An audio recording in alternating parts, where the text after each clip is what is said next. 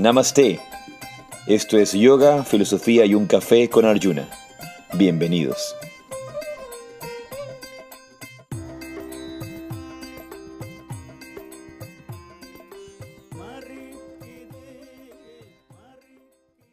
Jai de Harimon, Namaste. Todos los saludos que hayan para ustedes. Esto es Yoga, Filosofía y un Café y yo soy Arjuna Das. Y yo soy Chintamani. Y una vez más, redundantemente decimos esto es yoga, filosofía y un café. Siempre es bueno redundar porque afirma, recuerda, nos, repite. Nos, reafirma en el, en el propósito. Eh, creo que lo he comentado antes. Bueno, yo siempre comento y repito algunas cosas, pero es importante para recalcarlas. Estaba en un taller con Sir Dharma Mitra, este gran, gran yogi, hace muchos años atrás, muchos años, podrán ser eh, 14 años, 13 años. Y Dharma estaba con una amiga, una amiga que, que, estaba conmigo en ese, en ese taller. Y Dharma en distintas partes del taller repitió muchas veces ciertos temas, como cosas que ya había dicho, como que las repitió.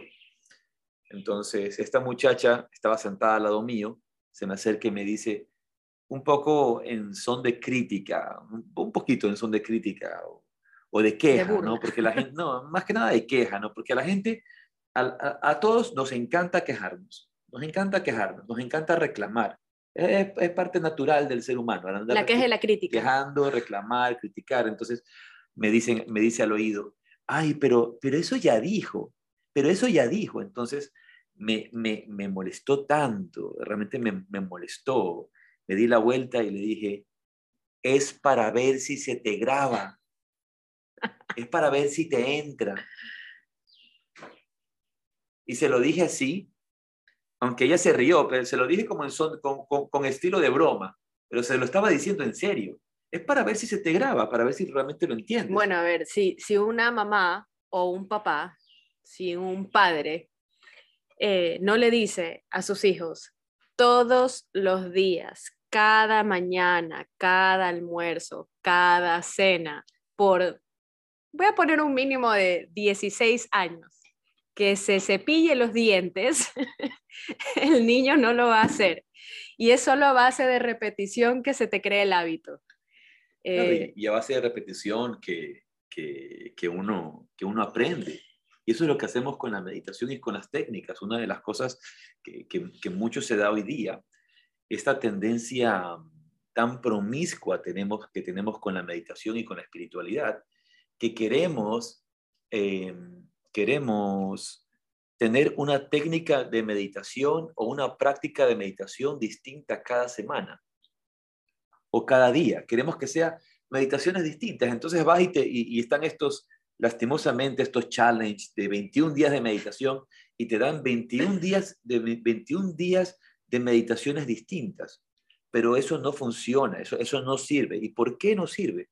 Porque para que la mente aprenda a concentrarse necesita la repetición, porque es muy fácil, es muy fácil, es sumamente fácil poderse concentrar en una nueva, en una nueva meditación, en una, nueva, técnica. Claro, Es, es, la misma manera, es fácil relacionarse con una persona nueva. Eh, imagínate enamorarte de alguien nuevo todos los días. Eso es súper sencillo, es facilito. Es fácil, o sea, ¿por qué? Porque no es, no es el hecho de, generar una relación, de desarrollar una relación, de mantener, de sostener una relación. Hace unos días comentaban eh, nuestro querido amigo Anantadas sobre una muchacha que estaba haciendo eh, curso de, armonía en pareja, de armonía de, consciente, de, pareja consciente. Pareja consciente, cuando se acaba de divorciar del marido de 10 años y tiene una pareja que tiene, con la que tiene 3 meses. Va a ser sumamente consciente tu pareja de tres meses, por supuesto, porque tienes tres meses. Pero una pareja de mucho, mucho tiempo eh, va, a legarte mucha enseñanza, va a hacerte entender eh, muchas cosas. Entonces, es, es necesario estar constantemente repitiendo, valga la redundancia. ¿Y el mantra qué hace? El mantra es repetir. El mantra es repetir. Y diciendo esto, vamos a abrir con nuestro mantra de este año, de este, de este tiempo que va a ser para nuestros maestros espirituales. Eso es el mantra corto que haremos. También mantras del Guru Gita. Entonces, Om Ajnanati Mirandasya Jnananjana Salakaya Chaksuru Militam Jana Tasmai Gurave.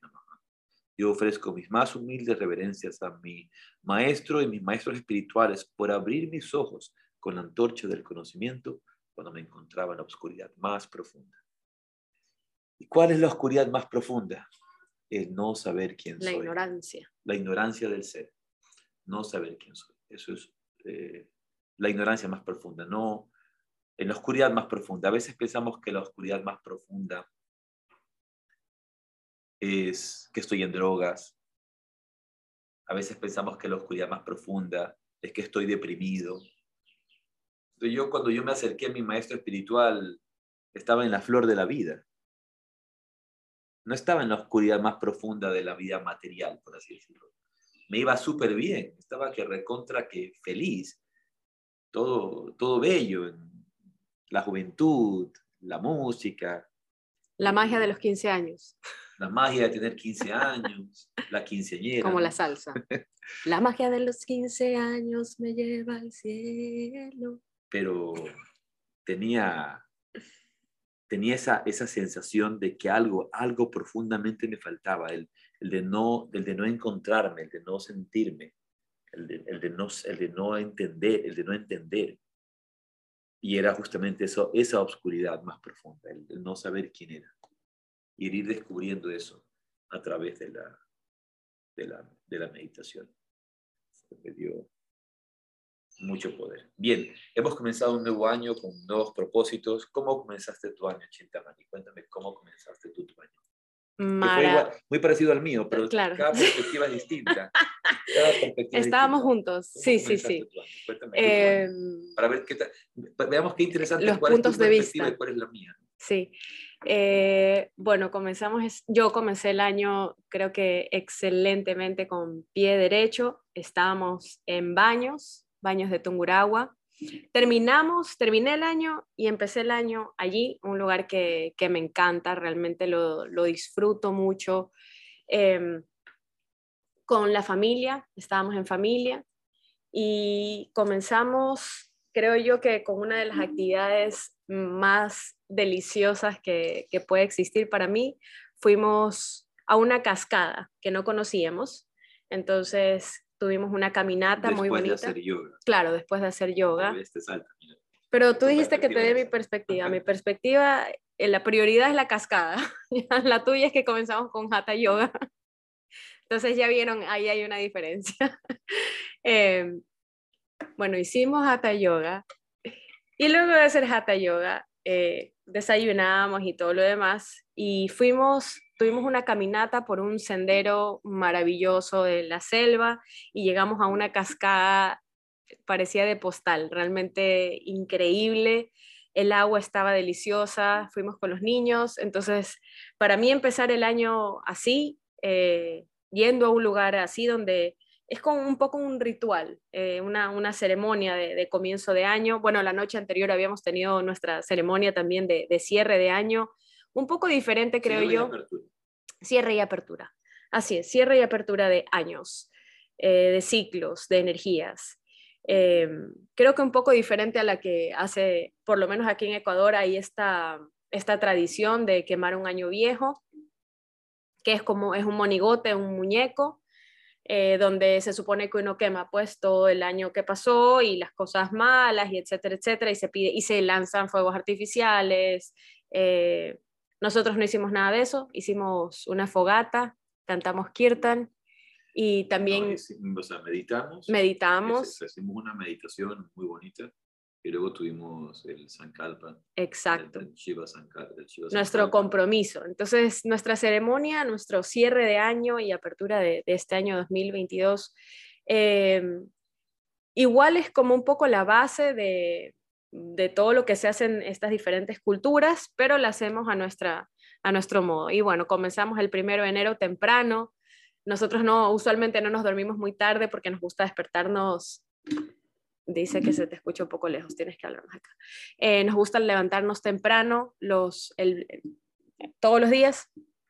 Así que el primer día del año lo, empezamos muy bien, temprano, hatha yoga, luego caminata, cascada y comencé leyendo un libro que conseguí un, un día o dos días atrás que está maravilloso. Así que la meditación en la noche para mí fue un comienzo de año increíble con, con mis hijos, contigo, eh, con buenos amigos. Realmente en, en este lugar, en este ashram, en este templo, este templo natural, porque para mí es un templo natural. Baños, Ulva, que está en las afueras de Baños, es un lugar eh, de, dicha, de dicha pura, de, paz. Entonces... Y tenemos la oportunidad de que, de que ya tenemos el retiro. Entonces, muchos de ustedes, los que están en Ecuador sobre todo, van a estar en el retiro ahora en enero. Y les sugiero que no, no se lo pierdan. Realmente hay que darnos estas oportunidades, estas oportunidades de poder comulgar con, nuestra comunidad, tener la oportunidad de profundizar en la práctica del yoga, profundizar en la práctica de la meditación, profundizar en el entendimiento interior y siempre vamos aprendiendo más, todo el tiempo estamos aprendiendo más. Entonces, realmente no creo que debería existir ninguna razón para que nadie, sobre todo la gente que está en Ecuador, pueda faltar. Y al respecto de eso, solamente para comentar, algunas personas, como es el caso de Zaida, que tienen planificado venir para el Ecuador al siguiente retiro.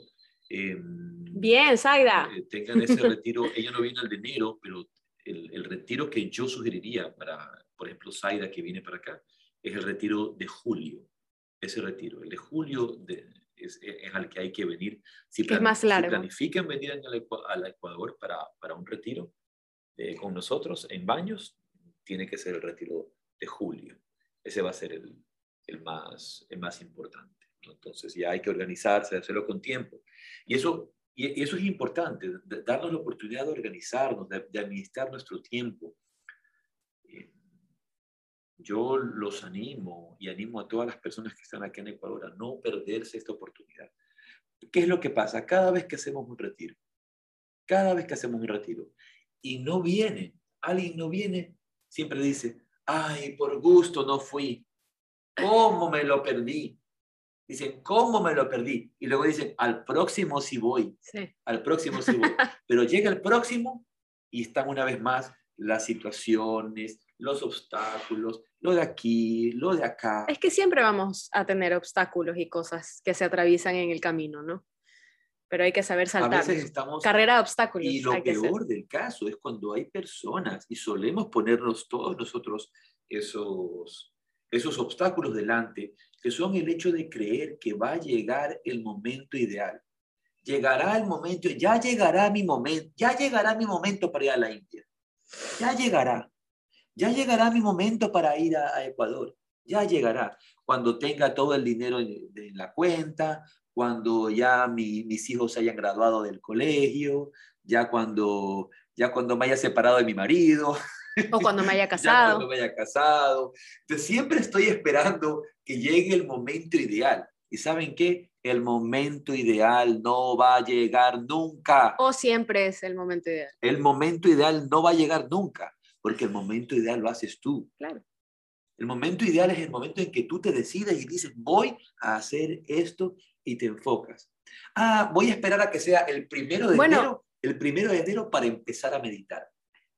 Voy a desde el primero de enero hago mi compromiso. No, si es 30, empieza hoy día 30. No, y es muy chistoso porque uno siempre dice enero y ya luego como en marzo ya te duró como todo lo nuevo, ¿no? Te dura así, estás súper emocionado las primeras semanas, ejercicio, meditación, buena alimentación. Pero tú estás siendo súper positiva, marzo. Eso no dura ni tres semanas. Pues. Yo pensé tres meses. No tres, meses de gracia. No es tres semanas de... No se engañen, no nos engañemos. No hay que engañarse. Son tres semanas, no le dura más. Y ahí es donde viene. La disciplina siempre vence a la inspiración y a la motivación. Tú puedes estar motivado hoy día, puedes estar motivado, pero la motivación se va por eso nuestra práctica espiritual, nuestro avance no puede darse por motivación, no importa cuán motivado estás.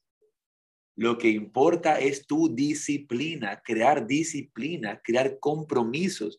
Y eso es parte de lo que vemos, por ejemplo, en lo que es un sankalpa. ¿verdad? Y el Zancalpa va a ser parte importante del retiro, parte importante del retiro. Así que eh, los animo. Eh, Mira que, vengan, justo se da. No se lo pierdan. Es, es, sumamente importante venir y poner esta, esta, esta, semilla. Y yo estoy sumamente contento porque hay un montón de gente que ha escrito y que se quieren inscribir. Y, y que, es más, ya hay inscritos desde el año pasado, desde, desde, diciembre, para este retiro. Justo se da esto de que tú dices que comienza en enero y te dura tres semanas. Bueno, a las tres semanas tenemos nuestro retiro para empujarlos y que sigan tres semanas más. Ahí de pronto tres semanas más hacemos otro. Sati hace cara de, ¡yay! Sí. Sí, estamos muy contentos con eso. Y, y bueno, parte de, toda esta, de todo este tema del cierre de año, del abrir del, año, eh, es también algo que tú dijiste y que es parte del tema de la conversación de hoy día, eh, los rituales y el rito. Hacemos rituales, hacemos, hacemos ritos. Eh, cuando se cierra el año, cuando se abre el año, hacemos muchas veces ceremonias. De hecho, me llamó una persona que quería que le hiciera una ceremonia de cierre de año y de apertura de año con meditación. Pero luego ya no se pudo dar porque eh, también el, tiempo era complicado, donde estábamos ubicados. Esta persona justamente estaba en baños y quería que le hiciera esta ceremonia de apertura y de, de, de, cierre, de cierre del año con una meditación y esto y el otro. Y sí, podíamos hacer algo muy bonito, pero a la final no pudimos hacerlo. Yo, de hecho, la quería invitar a ella y que venga con toda su familia, su familia a la nuestra, nuestra ceremonia, nuestra meditación, que es eh, parte de esto. Pero hay un tema que es sumamente importante y es, es el tema del, del ritual. Y, y, y, quizás algo que, que hemos perdido en, en, la vida cotidiana, que hemos perdido en este tiempo, el hecho de entender el poder del rito, Estamos en un mundo que, que mucho se ha secularizado, que mucho se ha eh, alejado del aspecto, del aspecto sagrado. Y nuestra vida, que en un lejano pasado estaba eh, llena y, y, rica, era muy rica de, de, del sentido ritual. El sentido ritual, por ejemplo, en el, lo vemos hoy día con la Navidad, ¿verdad? Lo vemos con la Navidad, el solsticio de invierno, el solsticio de verano, todo este tema que hemos conversado, pero, pero realmente, por ejemplo, incluso antiguamente, ¿cómo se celebraba la Navidad? ¿Cuáles eran los ritos? ¿Cuáles eran las ceremonias? Hemos llegado a tal, a tal nivel de, de, de, de alejamiento del sentido profundo que los rituales que vivimos en el día a día son auténticos rituales paganos y herejías. ¿Y por qué son auténticos rituales paganos y herejías? Porque no tienen nada de relación con lo divino. Y lo único que se adora es al dinero. Es no, no, no, no, no, no, dice no, la Biblia, no adoráis falsos dioses y pensamos que los falsos dioses van a ser que Vishnu, que Shiva, que eres, eres católico, entonces vaya a adorar a Vishnu. No, los falsos dioses no son esos. El ir a crear, el, el, crear un, un, ídolo en el dinero, en, la, en las cosas externas, en las posesiones materiales. Entonces, ha perdido, dice Zaida, y la comida y el alcohol, ha perdido todo sentido interior. La Navidad, la Navidad que viene de, raíz, de las raíces, de las raíces de las celebraciones de los Saturnales, por ejemplo, del solsticio de invierno, del solsticio de verano, toda esta antigua tradición que, que era rica en ritual. ¿Y qué es lo que buscamos con un rito? ¿Qué es un rito? ¿Qué es un rito por definición, Chintamani? ¿Qué? Un rito por definición, ¿qué sería?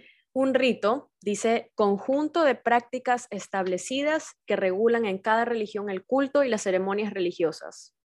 O costumbre o acto que se repite siempre de forma invariable, es decir, constante. El, el gran autor eh, de mística del yoga, de filosofía del yoga, el gran, gran autor. Yo, yo lo respeto muchísimo y me da mucha pena que haya fallecido sin haberlo conocido personalmente. Eh, Georg Feuerstein. Georg Feuerstein.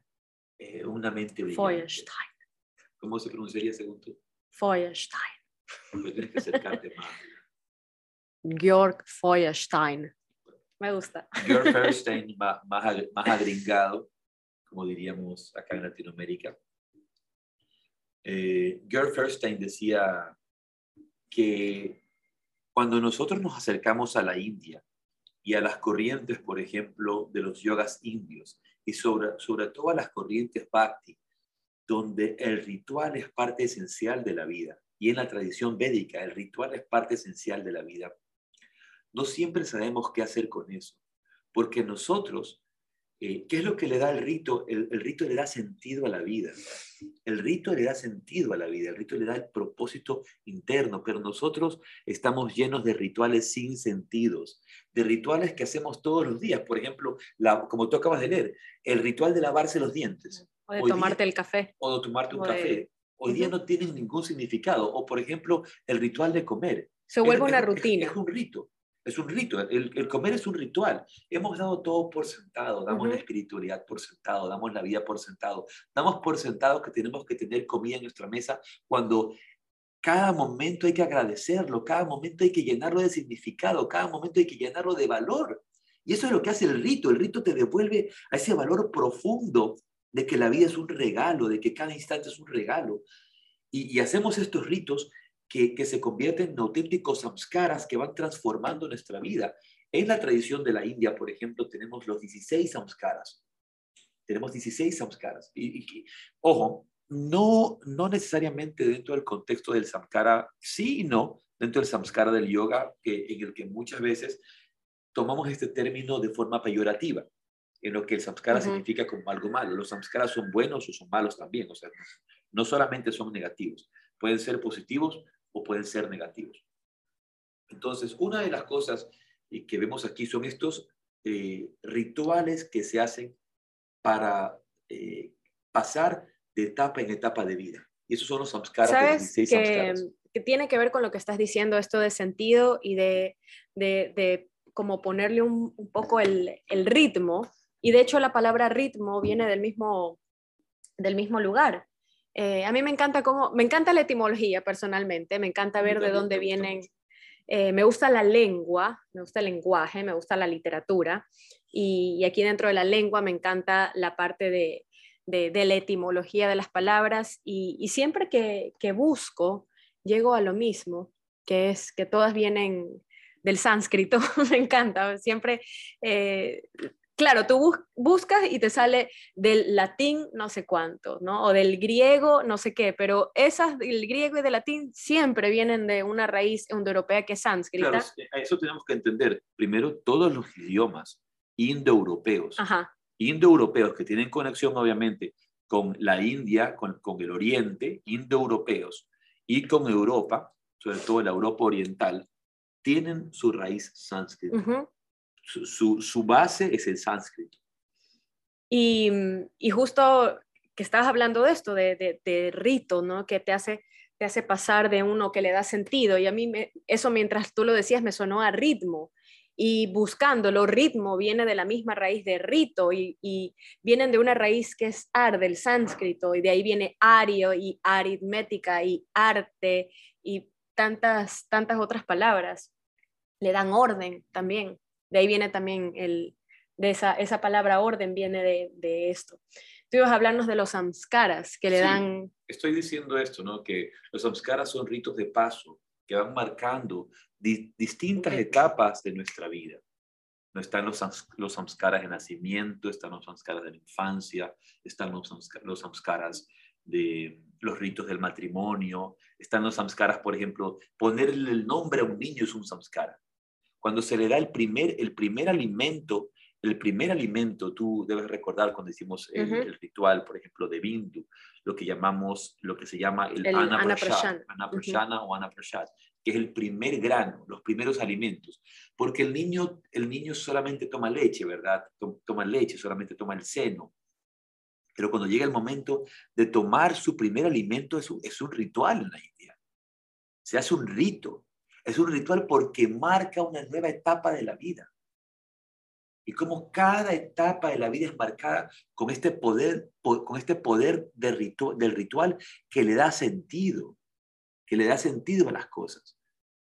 Hoy día nuestros ritos son ritos sin ningún sentido, son ritos sin ninguna profundidad, son ritos que, que, que, que no le dan sentido a la vida. Tú acabas de decir algo y mientras me lo decías yo pensaba en, en todos, todos estos rituales o todas estas ceremonias em, que en nuestra sociedad actual y donde nosotros vivimos, por supuesto, eh, son estos como de paso, ¿no? El, eh, si, si, eres católico, pues hay el, el, bautizo y luego hay la primera comunión y luego que si eres eh, por ejemplo, si eres judío, tienen, tienen el, el, bar mitzvah, cuando pasas, cuando ya como que te haces de, de niño a hombre. Eh, aquí típico es las quinceañeras, ¿no? Que ya es mujer en la niña, cuando te viene tu primer periodo, etcétera, etcétera. Y ahora me doy cuenta que en realidad nosotros todo lo hemos convertido en una fiesta. O sea, no hay, no hay una ceremonia, no hay un ritual real, sino que es la fiesta, la fiesta de comunión, la fiesta de 15 años, la fiesta del bautizo y, y la ceremonia y el rito que venía atrás de eso, como que lo hemos perdido. O sea, ya, de hecho, es lo de menos. Lo, que se va perdiendo, lo que se va perdiendo en, estas en estas nuevas celebraciones, porque son celebraciones también, estos samskaras son celebraciones y son auténticas fiestas también, por supuesto pero es el sentido profundo el que se pierde. Se le da más importancia al aspecto social, se le da más importancia al aspecto externo, se le da más importancia a, todo lo que viene afuera y, no, y no se tiene en cuenta el profundo sentido interior. Y eso es lo que va a diferenciar estos, estos rituales que vamos viendo y que se van despertando en este tiempo. Ahora, ciertamente está muy bien el, el hecho de, de crear... ¿De celebrarlo? No. De crear tu propio, tu propio ritual, de crear lo propio tuyo. Pero a ver, nadie se ha inventado la pólvora. Nosotros estamos siguiendo tradiciones antiguas, tradiciones, eh, tradiciones enraizadas en, en, en, ritos antiguos, ¿verdad? Donde se va a crear todo este aspecto del ritual para llevar a cabo el sacrificio porque hacemos un ritual que lleva a cabo un sacrificio y que al final del día es un sacrificio. La palabra sacrificio viene de la palabra sacro y la palabra sacro es sagrado. Es hacer sagradas las cosas, es hacer sagrada la vida. Es volver, es volver a nuestra vida sagrada. Entonces, un poco, un poco el tema de, de, de, de también darle la importancia a la tradición. No, no solamente inventarnos cualquier ritual que, a mí me dé la gana, sino de, seguir también los lineamientos de, rituales antiguos, de rituales que tienen ese poder, porque justamente hay que recordar que esos ritos han venido pasando de generación en generación, de tradición en tradición, y tienen obviamente un sentido muy profundo porque trabajan, por ejemplo, con los cinco elementos, con el agua. Podemos ver como un ritual de iniciación en muchas, muchas culturas es justamente el ritual del bautismo con el agua. El, pasar este proceso de, la purificación a través del agua. En muchas culturas se da. Había una película que nos mandó Ramiro de agua, ¿no? Que era de purificación. No. Era un, es una película terrible. Creo que no le presté mucha atención. No, no estás equivocada. Em, el, agua para purificar. El hecho de podernos purificar con distintos, eh, con distintos elementos, ¿verdad? El fuego, el agua, la tierra. Y las distintas culturas nos han, nos han venido presentando distintos rituales. Y esos ritos obviamente llenos de significado. Yo invito, por supuesto, a cada uno de ustedes, si, si van a hacer un ritual, a, a, que sean, a que sean rituales que vienen de generación en generación, que vienen de tradición en tradición, que vienen a través de, caminos de sabiduría y que llegan a nosotros. Y que luego tú los puedes adaptar un poco a tu propia realidad, eso sí está bien, pero no estarse inventando, digamos, un propio ritual, eh, más que nada un poco desde el ego, un poco desde, desde la rebeldía. Es que ahora te venden muchos talleres y cursos y retiros de, ven, haz mi ritual de no sé qué, de yo qué sé, de cualquier cosa, ritual de, de, lo que sea, porque se inventan un montón de cosas. Yo empezaría por algo muy, muy básico y algo que hacemos todos los días, que es comer, por ejemplo, el ritual de comer. De hecho, en el Ayurveda eh, es como uno de los lineamientos fundamentales no importa cómo tú comas, con quién comas, si tienes comida, si tienes mucha, si tienes poca, si es para tu dosha o cualquier cosa, es, te mandan, o sea, es una pauta cómo comer. Eh, agradecer por tu comida, ofrecer tu comida, ofrecer si es que la preparas, ofrecer eh, la comida, agradecer a las manos que los prepararon, agradecer a las manos que hicieron que llegara a, tu mesa. Eh, yo, yo empezaría, empezaría por allí. Y, por ejemplo, el, el comer despacio, el comer conscientemente, el entre cada bocado dejar tu, tus cubiertos, si es que comes con cubiertos, o dejar tu mano quieta. Eh, son rituales, son rituales eh, muy importantes y creo que muy buenos para empezar con eso, porque si nos ponen, a mí por ejemplo, a veces pienso en cuando vamos a Brindavan, eh, en el ashram de Sadhu Maharaj, pues se hacen estos rituales. Eh, hay rituales, ceremonias, este, artis cada tanto tiempo y comenzarnos a poner así a las 4 de la mañana voy a hacer uno y luego a las 6 voy a hacer otra cosa y luego cuando como es bastante difícil a menos que vivas en un ashram, que a mí me encantaría, me encanta por ejemplo los, las, los artis a las 4 de la mañana, no sé si yo me levantara todos los días a eso, pero es muy bonito. Eh, hay muchas ceremonias durante el día, entonces, eh, que sí, me encantarían, pero yo empezaría con las básicas que, que sabes que tú haces. es distinto, cuando tú estás, lo que te estás refiriendo, te estás refiriendo a, un, a, la vida de un templo, a la vida de un ashram. Que yo digo que es maravilloso. A la vida de gente que está consagrada a hacer una cantidad de rituales, pero eso no significa que nosotros no tengamos la oportunidad de darle sentido a cada ritual. Por ejemplo, vamos a algo muy sencillo, el hecho simplemente de orar antes de comer, de hacer un momento de silencio antes de tomar tus alimentos, de agradecer por los alimentos que estás tomando. De, Sati dice que desde el teacher training, dice, desde el teacher training, eh, yo siempre oro antes de comer y la gente aprecia realmente, eh, cambia la intención. La gente lo aprecia, realmente cambia la intención. Sí, es totalmente cierto nosotros hemos perdido a veces ese sentido de devolverle lo sagrado a las cosas, de, iniciar, por ejemplo, cada mañana con tu ritual de meditación. Ana dice, yo también, Sati. Sí, porque una, una, una costumbre que era utilizada desde tiempo inmemorial por muchas culturas, el hecho de agradecer por lo que estás, por los alimentos que, que tienes en ese momento se ha venido perdiendo.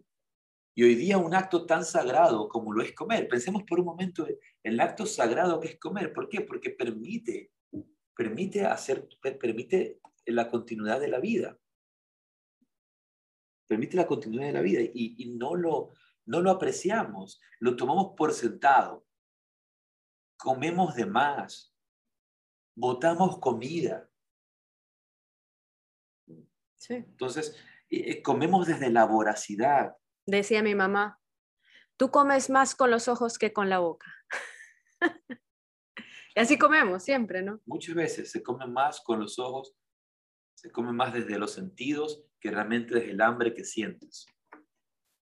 Algo muy sencillo como el hecho de, de despertarte en la mañana y lo primero que haces en tu mañana es limpiarte la boca, asearte, purificar tu cuerpo, limpiarte del sueño y sentarte a meditar.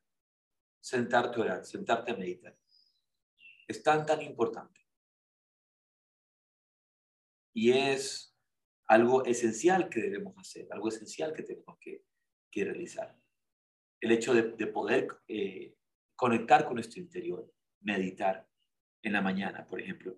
Todas las tradiciones espirituales, todas las tradiciones de, del mundo empiezan en la mañana con, sus oraciones. Ves como cada mañana, por ejemplo, cada mañana en la India, en Varanasi, y lo van a ver quienes vienen ahora a la India con nosotros, ¿verdad? Cada mañana van las personas, al, los, los devotos, al Ganga, a la Madre Ganga, a hacer sus oblaciones. Y es tan hermoso, es tan hermoso verlo, de poderlo palpar, poderlo sentir, poderlo observar, poder ver cómo cada mañana, después de hacer su, se despiertan y van, lo primero, a hacer sus mantras. su meditación. Y ves a los devotos tomando el agua y ofreciendo el agua al sol y ofreciendo el agua a Ganga, ofreciendo la Ganga su propia agua. Y ves a los devotos allí metidos hasta la cintura, haciendo sus oraciones, sus oblaciones, sus mantras. Luego de hacer su purificación ritual, sentarse frente al, eh, frente al río en, los Ghats, hacer su meditación.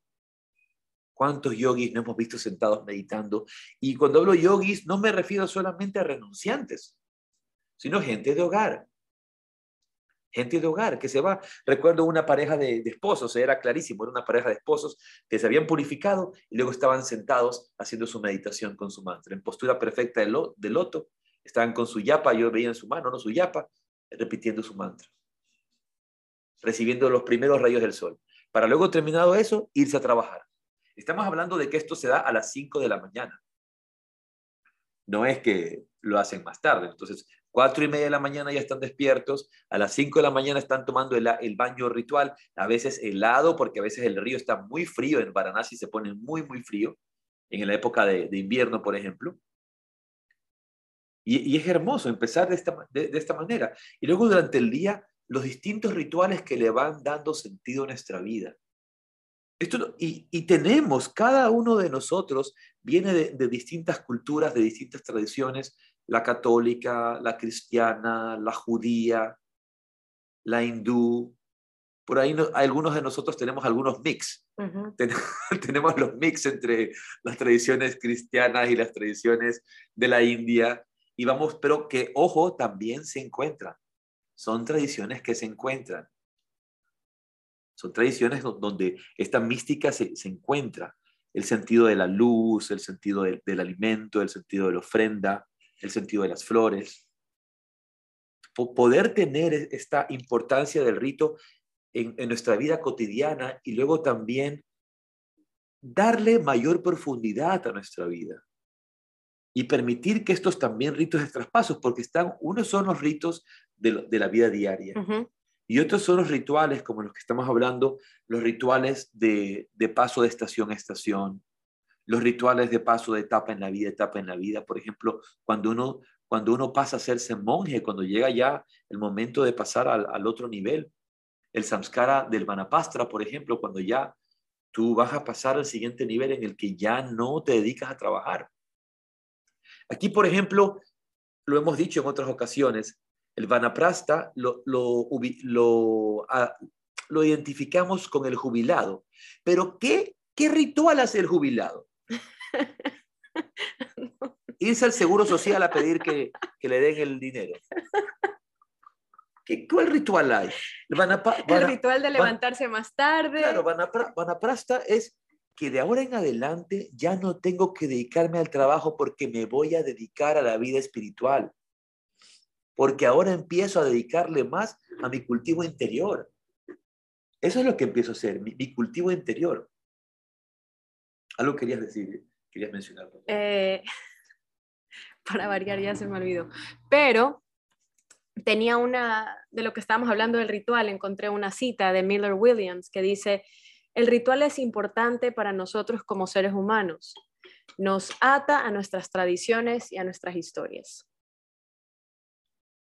Pero más que ata, eh, creo que lo estás eh, traduciendo del inglés al español, lo que hace es crear esa conexión. Nos conecta con nuestras raíces. no, no, no, es una atadura. Y hay que tener cuidado con esa palabra porque hoy día podemos traducirla mal y... bueno, no, era, no, era, en forma negativa. Claro, pero es que alguien podría pensar, decir, claro, es una atadura, yo me quiero separar de esa atadura. No, es el hecho de conectar con nuestras raíces. Si no sé de dónde vengo, no sé hacia dónde Así voy. Es. Si no conozco mis raíces, no sé hacia dónde voy. Y para conocer mis raíces más profundas, la raíz más profunda es que mi origen es un origen divino.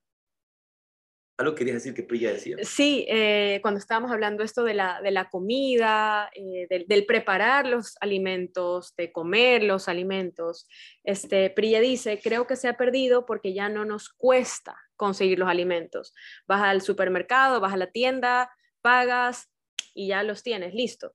En cambio, cuando tú cultivas tus alimentos, en este caso, eh, se aprecia más cada uno de esos alimentos o cada una de las cosas que te da la madre tierra. Y creo que es como en todo, ¿no? Cuando algo te cuesta más, como que lo puedes apreciar un poco más. Mira, justo el día... Antes, antes de que mantenga esa idea, por favor, guardada, pero la respuesta es no. No es porque, porque ya no te cuesta, es porque hemos perdido el sentido, es porque hemos perdido el sentido y la conexión interior. Porque, por ejemplo, en ningún ashram de la India hoy día tienen que ir a cazar. Claro. Casi ningún ashram de la India tiene hoy día que... que Quiere recoger los frutos. O, tiene su siembra. No, todos compran sus alimentos. Todo el mundo, todos esos ashrams, a menos de que tengan una parcela enorme de terreno, al menos de que tengan una tierra para sembrar. Eso no es el caso de muchos. Es el caso, más bien es el caso de pocos. Esas son las excepciones. Hay excepciones. Pero el sentido es el sentido es de que, perdón, la realidad es, es que hemos perdido el sentido interior, hemos perdido nuestra conexión interior. el, poder, el poder del rito busca conectarnos con nuestras raíces, busca darle un sentido más profundo a cada actividad que tenemos, a cada acción que, que hacemos. No es para mantenernos desde un lado externo, sino de una visión interior. ¿Qué dices? El, hijo de Saida, creo que es, nos está saludando. Hola. Eh, dice Sati, dejamos de ser autómatas porque justamente con el ritual le damos, le damos sentido a... Claro, ya no se vuelve automático. Sí. Aquí sobre el jubilado decía mm. Ana que lo que hace el jubilado es un fiesta. Una fiestorra. una fiestorra para empezar. Una fiestorra para gastarse ligero, sí, es muy posible. Te iba a decir que el Cata, que parece que se quiere jubilar, dice que no, que no, no va a hacer fiesta. no. que el, día, el día 31, el día 31 eh, yo preparé la, la, comida para la cena, la preparé desde temprano, la comencé a eh, preparar desde temprano porque pues me toma un tiempo y quería estar libre para, para, ya, para el almuerzo, para la tarde, que esté todo listo, solamente de meter al horno.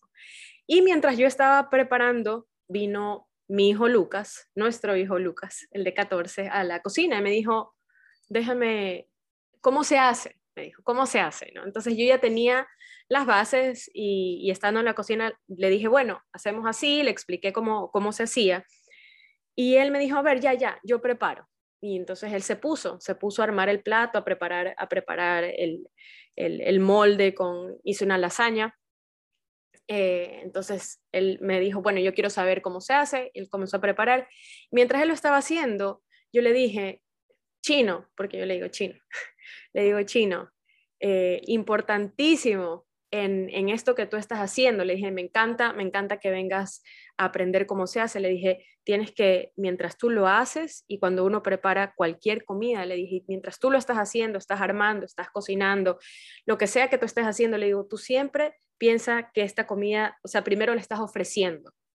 dije, mientras, mientras tú la haces, antes de comérnosla nosotros, tienes que ofrecerla, tienes que agradecer. Entonces yo lo veía en y le digo, no tienes que ir diciéndolo, ¿no? Mientras lo preparas, gracias, gracias, te ofrezco. Eh, pero le digo, en tu mente, porque en tu mente tienes que ir haciéndolo, ¿no? Ofrecer, ofrecer este alimento, eh, dar gracias por cómo, cómo llegaron los alimentos aquí a nuestra cocina, a nuestra mesa, pues le digo, puedes recitar un mantra, puedes hacer una oración. Entonces, él mientras, mientras preparaba, mientras preparaba la comida, yo lo veía, ¿no? Que en silencio él estaba así como lo hacía despacito. Yo le decía, hazlo despacito y, y anda agradeciendo y ofrece esta comida. Y por eso fue que yo dije, bueno, estamos eh, realmente preparando y cocinando prashadam para esta noche. Además que lo hicimos con, con unos mantras y pusimos kirtan, entonces estaba eh, y luego lo ofrecimos ya cuando estaba, cuando estaba listo, pero me encantó.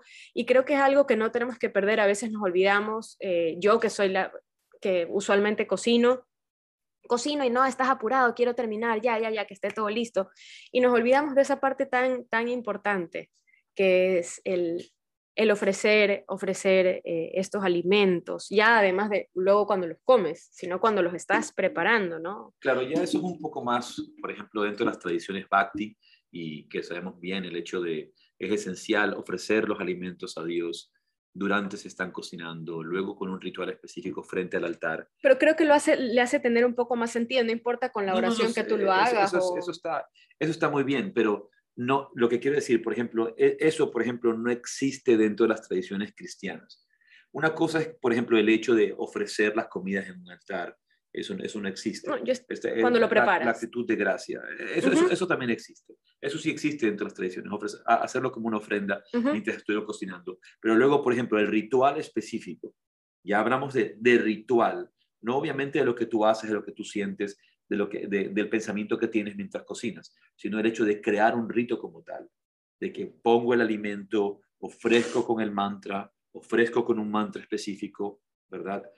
E, eso ya es el aspecto eh, de, un rito, ¿verdad? Que le da mayor riqueza a la parte de la ceremonia, pero y eso se puede aprender, se lo, se lo puede hacer, se lo puede... Se lo puede Entonces, con lo que tú estás diciendo es, un rito son como unas tiene como unas reglas básicas, unas guías básicas. El, claro, estamos hablando de, de, un, de un, rito, de, realizar una, una cantidad de elementos que, que, son parte del culto, que son parte de una ceremonia, no es solamente el hecho de que, de que, ah, eh, eh, de lo que estoy pensando, eso, eso se, se, convierte en parte de, en parte de lo que, lo que estoy haciendo, ¿verdad? No, no solamente el, hecho de esto. Entonces, el conjunto, mira, rito, el conjunto de prácticas establecidas que regulan en cada religión el culto y las ceremonias. Entonces, por un lado tenemos el culto y las ceremonias, y esas ceremonias y cultos tienen estos ritos, y estos ritos que están dentro de esta, de esta práctica o, dentro de esta ceremonia, ¿verdad? Conocemos, por ejemplo, todos tenemos la ceremonia del matrimonio. Y la ceremonia del matrimonio tiene distintos ritos dentro de, el, de la ceremonia, ¿verdad? Entonces, por ejemplo, el rito de, entregarla, de entregar el, el anillo, por ejemplo. Claro. El rito del anillo. El rito de los votos, por ejemplo. Eh, esos son los ritos, los distintos, los distintos ritos, ¿verdad? Eso, eso es lo que hay que comprender. El, hecho de los ritos que yo estoy haciendo como, como parte de esta ceremonia, como parte de esta ofrenda, como parte de este sacrificio. Entonces, en el día a día todos tenemos eh, distintas oportunidades y también cuando estamos cambiando, como por ejemplo, ahorita fue ideal para Eka, Eka David se está cambiando ahora de, de, casa. Entonces, ella cierra ahora ese, ese hogar, lo deja y puede hacer, por ejemplo, una oración como, como rito de agradecer la casa en la que estuvo, de agradecer el sitio donde estuvo, hacer una oración, un mantra, un momento de silencio, y luego, y luego de esto, eh, salir de allí. Y, y, cuando llega a su nueva casa, cuando llega a su nueva casa, pone las cosas a hacer el ritual de, de, de iniciación. Entonces, eso, por ejemplo, de, inicio de casa, de, vivir, por ejemplo, se, se, inaugura, muchas veces cuando tú vas a una nueva casa, inauguras la casa. Algunos de ustedes, algunos de, de partes de la sanga, estuvieron, por ejemplo, en la ceremonia de apertura del ashram, de nuestro ashram, del, del, estuvo Sati, por ejemplo, estuvo.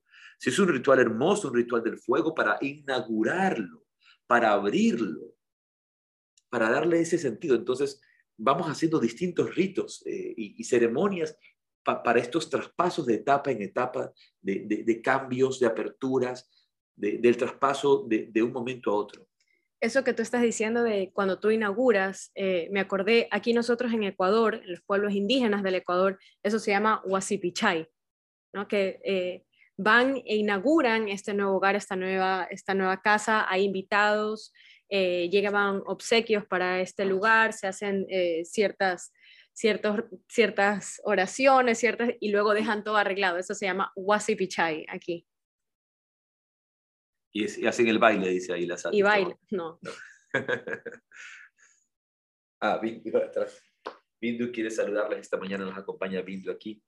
Bindu también nos acompañó en los rituales de estos días.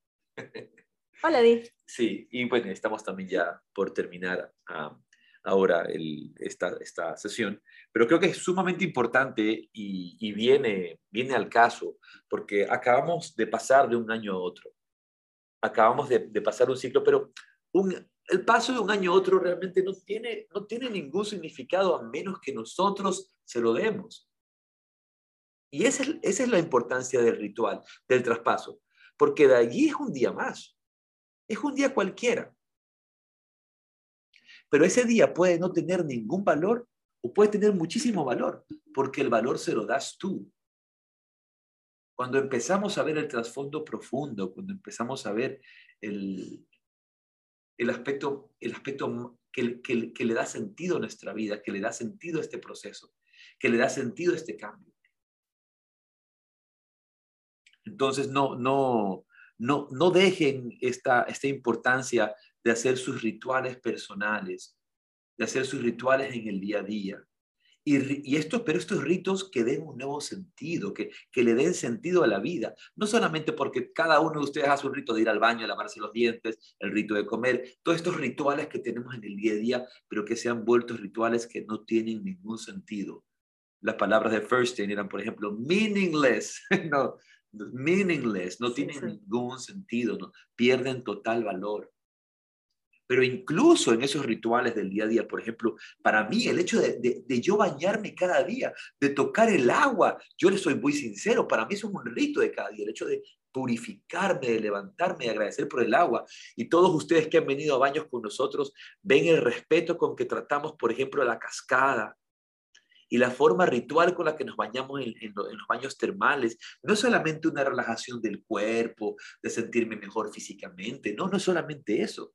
Es una conexión con algo más profundo, con el sentido de la vida, con ese regalo del agua, y luego en los alimentos, y luego en el yoga, y luego en la meditación, y luego en el compartir con la familia. Entonces llenemos nuestras vidas de sentido. Traigan a, cada instante esa, esa, ese rito de celebrar cada momento de su día, cada momento de la vida y también de los traspasos. Por ejemplo, cuando llega el momento de, dejar algo atrás, de repente, por ejemplo, tienen el rito muchos de escribir una carta para, para cerrar este, esta etapa de la vida, dar gracias por lo que fue, dejar, por, dejar lo, que, lo que no nos hizo muy contentos y luego quemarla, por ejemplo. Tú haces un ritual de la sal para la abundancia con mucha regularidad. Cuéntales para que otros también lo hagan también. Eh, cada, el primer domingo, primer domingo de, de cada mes, Em, en mi casa, porque lo hace mi mamá también, lo hace mi hermana. Hacemos este ritual de la, de la abundancia que es con sal, con sal marina, sal en grano, sal rosada si tienen sal rosada. Y esto fue este, este domingo, fue el primer domingo del mes y primer domingo del año, entonces preparé un vasito de vidrio con un poco de, de sal se lo, como estar en grano, entonces lo, tenía que disolver, dejar una media hora y de ahí durante todo el día lo que se hace es eh, lavarse las manos con esta agua, repitiendo eh, unas palabras. Eh, como en muchas tradiciones y como toda la vida se, ha, y hemos hablado otras veces, creo que esto de la sal, de la importancia de la sal en los rituales, porque la sal se utiliza para, para, para proteger, eh, por, ejemplo, eh, contra, a veces contra eh, conjuros de magia negra o protecciones de, de, de, espíritus negativos o conjuros negativos, uno pone las salas en estos círculos de sal para, para proteger, ¿verdad? Y eso se viene usando desde tiempo. Así, sabes que en el, en el Ramayana, cuando... El Ramayana es la escritura sagrada donde se cuenta la historia del de, Rama, así como Krishna de, de, Rama, ¿verdad? En el Ramayana, eh, Rama, que es este guerrero, este príncipe, tiene que dejar sola a su mujercita, no es su mujercita, su mujer, coma, cita, se llama cita, eh, a su mujercita, a su mujer, cita, la deja en su choza en el bosque por un tiempo porque ella quería, bueno, no importa. Y al, como la iba a dejar sola, le hace alrededor de la choza un círculo de sal para protegerla y, y canta unos mantras, entonces nada podía, si ella se quedaba dentro del, del círculo, pues nada, nada la podía molestar. Pero como era mujer y no hizo caso, salió del círculo. No, no. y ahí se da todo el ramayana. Fue por buena, porque quiso darle una caridad. Un... Porque no hizo caso. Entonces, bueno, el, ritual de la sal de cada primer domingo de cada mes es con este vaso de agua con sal y uno se lava las manos con, esta sal diciendo, la sal es salud y abundancia, que siempre haya dinero en mi casa. Así lo hago yo. Tú puedes añadirle, pues, eh, alguna cosa específica de salud, eh, siempre como en, forma positiva. Em, y no te lavas, o sea, te lavas las manos y no te las secas, ni te las enjuagas, sino que te las dejas con la sal, te sacudes, aplaudes, haces así con los dedos y así hasta tienes todo el día hasta que se acabe el vaso. Así que yo ya hice mi, mi ritual de la abundancia. Cuando a veces se me olvida, tengo a mi mamá, este, mis amores, que nos manden el chat, mis amores, no se olviden que hoy es el primer domingo del mes, pongan la sal en el vaso. Así que siempre tengo mi, mi alarma de mi, mi amarma, que es mi mamá. Bueno, entonces aquí tienen una opción para hacer un bonito ritual y ya luego conversaremos acerca de esto. Voy a invitar a un gran amigo que también puede recomendarnos unos bonitos rituales. Él es un sacerdote también, pandit. Eh, muy especial. También porque tú eres pandit. Claro, también porque yo soy pandit. Te voy a decir ahora, panditji. Yo soy sacerdote también. Para los que no saben, es que yo soy sacerdote, no pandit. Y voy a invitarlo para conversar acerca de distintos rituales que podemos hacer en el día a día, en distintas situaciones, en distintos momentos, para que nos ayuden en, en estos procesos. Entonces, devolvémosles, devolvámosle, mejor dicho, el sentido profundo en nuestras vidas, devolvámosle el sentido profundo al rito y a cualquier ceremonia que estamos viviendo, eh, vamos a, ponerle esa, esa vida interior, a devolverle ese sentido interior. Y bien, hemos llegado al final de Yoga, Filosofía, un café, pero hemos tomado solo agua. No, yo, sí tomé. tomado solo agua, no ningún café. Hoy me volví a hacer mi café de Instinto Coffee. Eh, a veces estoy cambiando de café. Hoy me dieron ganas de, de tomarme el instinto coffee, acabo de prepararlo, que todavía tengo, me ha durado el día bastante. jueves comenzamos de nuevo eh, la dicha de meditar, vamos a comenzar la dicha de meditar, no con un tema específico, vamos a trabajar varios temas durante, durante el mes. Yo sé que no he tenido tiempo porque hemos estado ocupados con, con, con otras cosas, pero como ya tenemos un grupo de gente que constantemente está presente en el grupo, valga la redundancia una vez más, en el grupo de la dicha de meditar, eh, sepan que vamos a empezar este jueves, son, son bienvenidos y, ya nos vemos para con el resto en baños. Son bienvenidos y, y pasen la voz, algo que, que, que, a veces nos cuesta decir, creo que a, todos, por lo menos a, mí me cuesta decir, como invitarlos y pasen la voz, como decimos aquí, pasen la bola, cuéntenle a otras personas de, de los cursos, del podcast, de los retiros. Es la única forma que tenemos para que estas cosas sean sostenibles, es siempre tener más personas, siempre tener más interesados. Y crecer también. Eh, exacto, es la única forma de crecer, no nos podemos quedar como en,